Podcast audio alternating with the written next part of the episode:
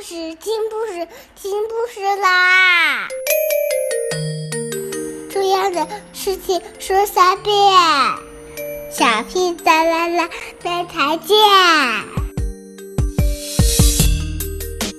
快来听故事吧！Hello everyone, today we'll continue to read Paddington, Chapter Three. Paddington turns detective.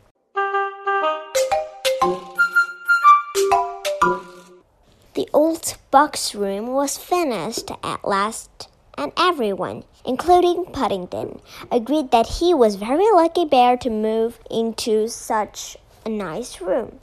Not only was the paintwork uh, gleaming white, so that he could almost see his face in it, but the walls were gaily papered, and he even had new furniture of his own as well in for a penny, in for a pound. Mr. Brown had said, and he had bought Paddington a brand new bed with special short legs, a spring mattress, and a cupboard for his odds and ends. There were several other pieces of furniture, and Mrs. Brown had been extravagant and bought a thick pile carpet for the floor. Paddington was very proud of his carpet, and he'd carefully spread some old newspapers over the parts where he walked so that his paws wouldn't make it dirty.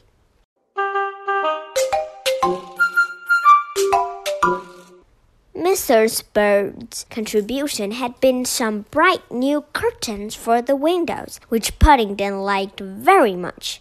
In fact, the first night he spent in his new room, he couldn't make up his mind whether to have left a part so that he could see the view. He got out of one and the other left back so that he could have the best of both worlds. Then something strange caught his eye. Paddington made a point of keeping a torch by the side of his bed in case there was an emergency during the night. And it was while he was flashing it on the off to admire the drawn curtain that he noticed it. Each time he flashed the torch, there was an answering flicker of light from somewhere outside.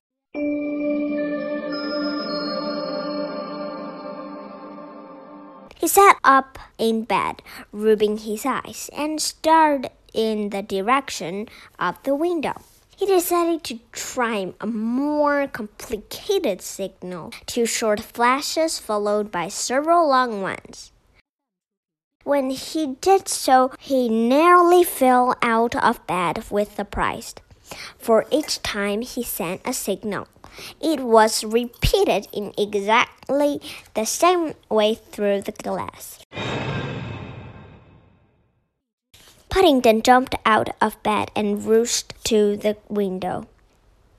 He stayed there for a long while peering out at the garden, but he couldn't see anything.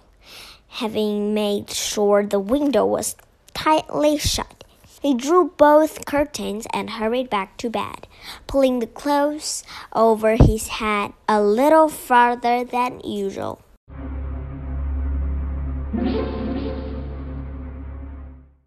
It was all very mysterious, and Paddington didn't believe it taking any chances. It was Mr. Brown at breakfast next morning who gave him his first clue. Someone's stolen my prize mirror, he announced crossly. They must have got in during the night. For some weeks past, Mr. Brown had been carefully nursing a huge mirror which he intended to enter for a vegetable show. He watered it morning and evening uh, and measured it every night before going to bed.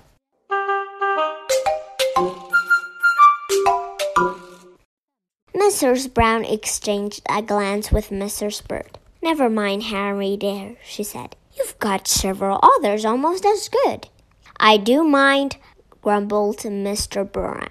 and the others will never be as good. Not in time for the show.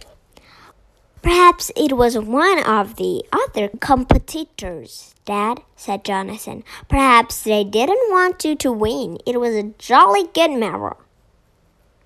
That's quite possible, said Mr. Brown, looking more pleased at the thought.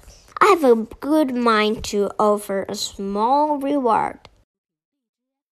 Mrs. Bird hastily poured out some more tea. Both she and Mrs. Brown appeared anxious to change the subject. But Paddington pricked up his ears at the mention for of a reward. As soon as he had finished his toast and marmalade, he asked to be excused and disappeared upstairs without any, even having a third cup of tea. It was while she was helping Mrs. Bird with washing up that Mrs. Brown first noticed something odd looking in the garden.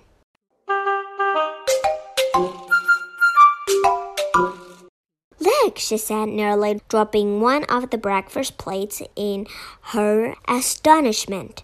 Behind the cabbage patch, whatever is it? Mrs. Bird followed her gaze out of the window to where something brown and shapeless kept bobbing up and down. Her face cleared. It's Paddington, she said. I'd recognized his hat anywhere. Echoed Mrs. Brown. But what on earth is he doing crawling about in the cabbage patch on his paws and knees? He looked as if he's lost something, said Mrs. Bird. That's Mr. Brown's magnifying glass he's got. Mrs. Brown sighed. Oh, well, we shall know what it is soon enough, I expect.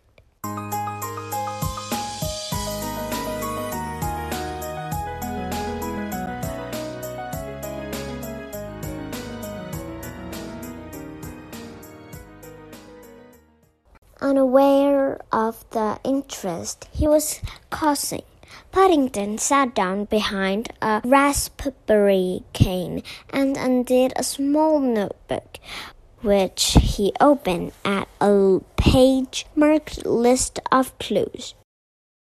Recently, Mr. Gruber had lent him, and he had begun to fancy himself as a detective the mysterious flashes of the night before and the loss of Mr. Brown's marrow convinced him an opportunity had come at last. So far, it had all been rather disappointing. He had found several footprints, but he'd traced them all back to the house. In the big gap left by Mr. Brown's prize marrow, there were two dead beetles and an empty seed packet, but that was all. All the same, Paddington wrote the details carefully in his notebook and drew a map of the garden, putting a large X to mark the spot where the marrow had once been. Then he went back upstairs to his room in order to think things out. When he got there, he made another addition to this map, a drawing of the new house which was being built beyond the edge of the garden.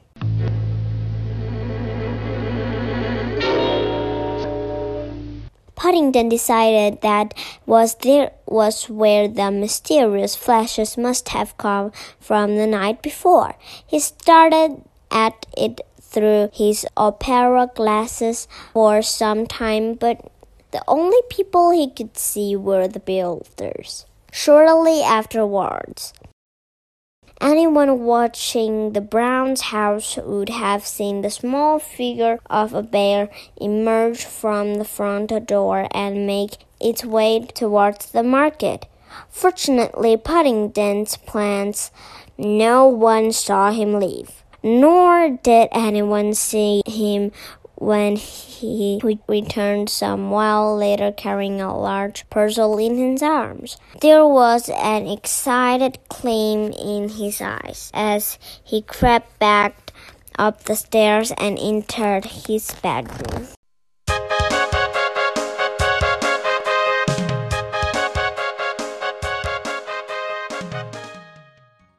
Carefully locking the door behind him. Paddington liked parcels, and this one was particularly interesting. It took him a long time to undo the knots on the string because his paws were trembling with ex excitement. But when he did pull the paper apart in the it revolved a long cardboard box very brightly colored with the words Master Detectives Discuss Outfit on the front.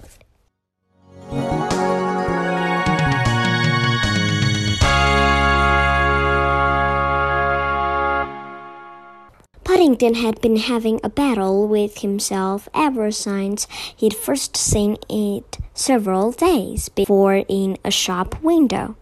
Although seven pounds seemed an awful lot of money to pay for anything, especially when you only get one pound a week pocket money. Paddington felt very pleased within himself as he uh, emptied the contents onto the floor.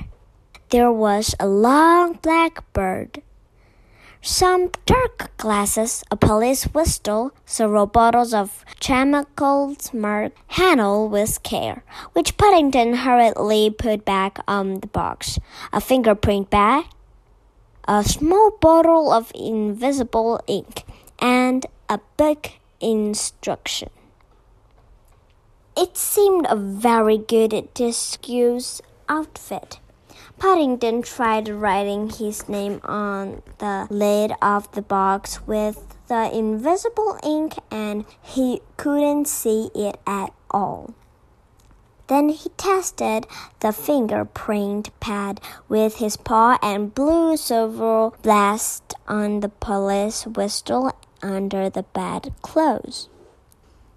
He rather wished he'd thought of doing it the other way round, as a lot of the ink came off on the sheets, which was going to be difficult to explain.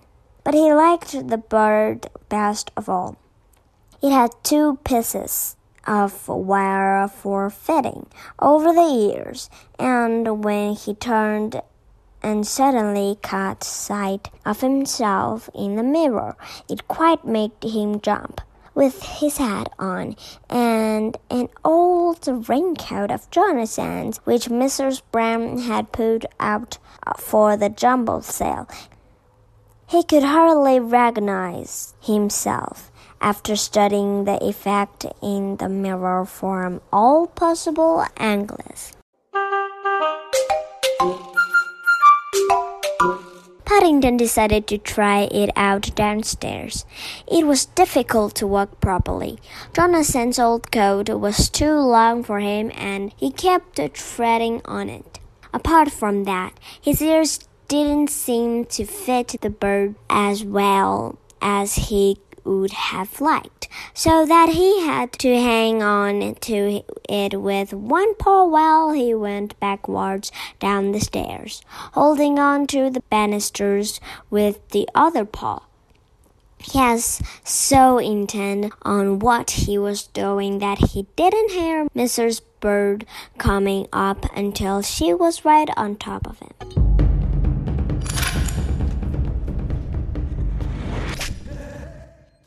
Mrs. Bird looked most startled when she bumped into him. Oh, Paddington, she began. I was just coming to see you. I wonder if you come mind going down to the market for me and fetching half a pound of butter. I'm not Paddington, said a gruff voice behind the bird. I am Sherlock Holmes, the famous detective. Yes, dear, said Mrs. Bird. But don't forget the butter. We need it for lunch. With that, she turned and went back down the stairs toward the kitchen. The door shut behind her, and Paddington heard the murmur of voices. He pulled off the bird disappointedly. Thirty-five bonds worth, he said bitterly, to no one in particular.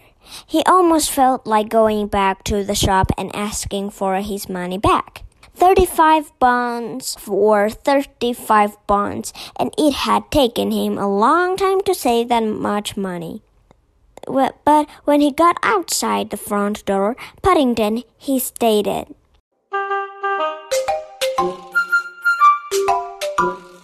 It seemed such a pity to waste his excuse, and even if Mrs. Bird had seen through it. Mr. Briggs, the foreman at the building site, might not. Paddington decided to have one more try. He might even pick up some more clues. By the time he arrived at the new house, he was feeling much more pleased with himself. Out of the corner of his eye, he had noticed quite a number of people staring at him as he passed. And when he'd look at them over the top of his glasses, several of them had hurriedly crossed to the other side of the road. He crept along outside the house until he heard voices. They seemed to be coming from a, an open window on the first floor, and he distinctly recognized Mr. Briggs' voice among them. There was a ladder propped against the wall, and Paddington clambered up the rungs until his head was level with the window. Still, then he carefully peered over the edge.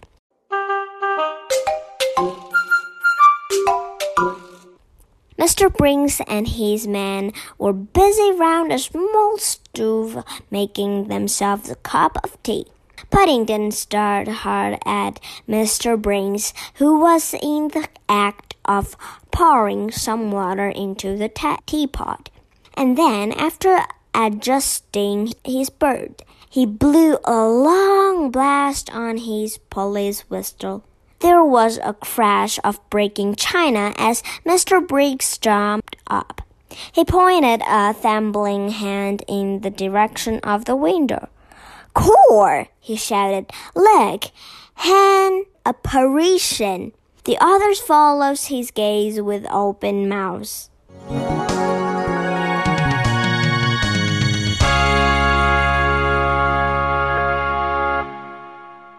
Paddington stayed just long enough to see four white faces staring at him, and then he slid down the ladder on all four paws and hid behind a pile, a pile of bricks. Almost immediately, there was the sound of excited voices at the window. Oh! Can't see it now, said a voice. Must a vanished. Core, repeated Mr. Briggs, mopping his brow with a spotted handkerchief. Whatever it was, I don't never want to see nothing like it again. Fair chilled me to the marrow, it did. With that, he slammed the window shut and the voices died away. From behind the pile of bricks, Paddington could hardly believe his ears. He had never even dreamed that Mr. Briggs and his men could be mixed up in the affair.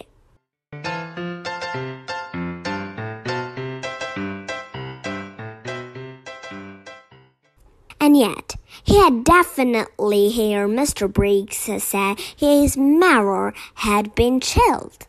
After removing his spare and dark glasses, Paddington sat down behind the bricks and made several notes in his book with the invisible ink. Then he made his way slowly and thoughtfully in the direction of the grocer's. It had been a very good day's detecting, and Paddington decided he would have to pay another visit to the building site when all was quiet. It was midnight. All the house household had long since gone to bed. You know, said Mrs. Brown, just as the clock was striking twelve. It's a funny thing, but I'm sure Paddington's up to something. There's nothing funny in that, replied Mr. Brown sleepily. He's always up to something. What is it this time? That's just the trouble, said Mrs. Brown. I don't really know, but he was wandering around wearing a false bird this morning. He nearly startled poor Mrs. Bird out of her wits. He's been writing things in his notebook all the evening, too. And do you know what? No, said Mr. Brown, stifling a yawn. What? When I looked over his shoulder, there was nothing there. Oh, well, bears will be bears, said Mr. Brown. He paused for a moment as he reached up to turn out the light. That's strange, he said. I could have sworn I heard a police whistle just then. Nonsense, Harry, said Mrs. Brown. You must be dreaming.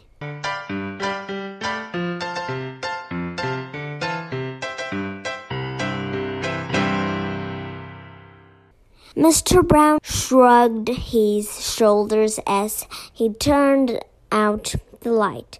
He was much too tired to argue. All the same, he now he had heard a whistle, but as he closed his eyes and prepared himself for sleep, it never crossed his mind that the cause of it might be Paddington.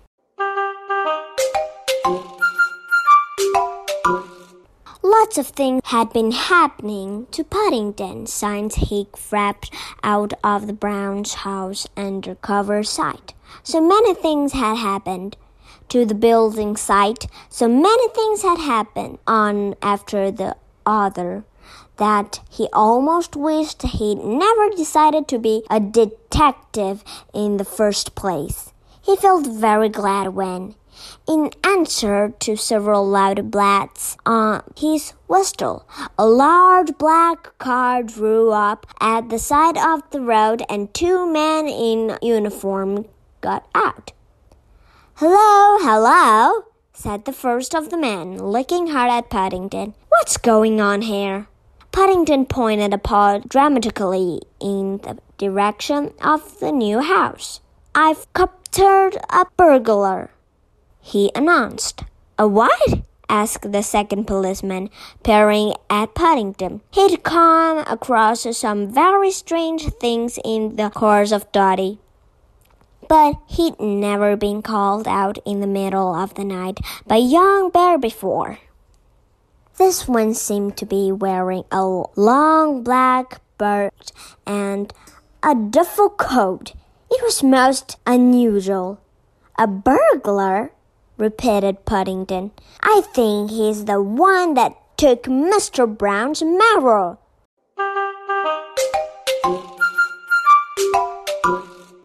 Mr. Brown's marrow, repeated the first policeman, looking rather dazed as he followed Paddington through his secret entrance into the house. That's right, said Paddington. Now he's got my marmalade sandwiches. I took a big parcel of them inside with me in case I got hungry while I was waiting. Of course, said the second policeman, trying to humor Paddington. Marmalade sandwiches. He tapped his forehead as he looked at his colleague. And where is the burglar now? Eating your sandwiches? I expect so, said Paddington. I shut him in the room and I put a piece of wood under the door so that he could get out. I got my beard caught in one of the sandwiches, so I switched my torque on to take some of the hairs out of the marmalade, and then it happened. What happened? Chorused the policeman. They were finding it rather difficult to keep up with Paddington's description of the course of events. I saw someone flashing a light outside in the window, explained Paddington, as patiently as it could. Then I heard footsteps, footsteps coming up the stairs, so I lay in wait. He pointed towards the door at the top of the stairs. He's in there.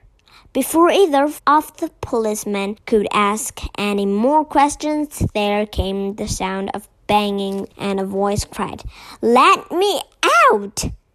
Good heavens, explained the first policeman. There is someone in there. He looked at Paddington with renewed respect. Did you get a description, sir? He was about eight feet tall, said Paddington recklessly, and he sounded very cross when he found he couldn't get out. Hmm, said the second policeman. Well, we'll soon see about that. Stand back. With that, he pulled a piece of wood from under the door and flung it open, shining his torch into the room. Everyone stood back and waited for the worst to happen. To their surprise, when the man came out, it was another policeman. Locked in, he explained bitterly.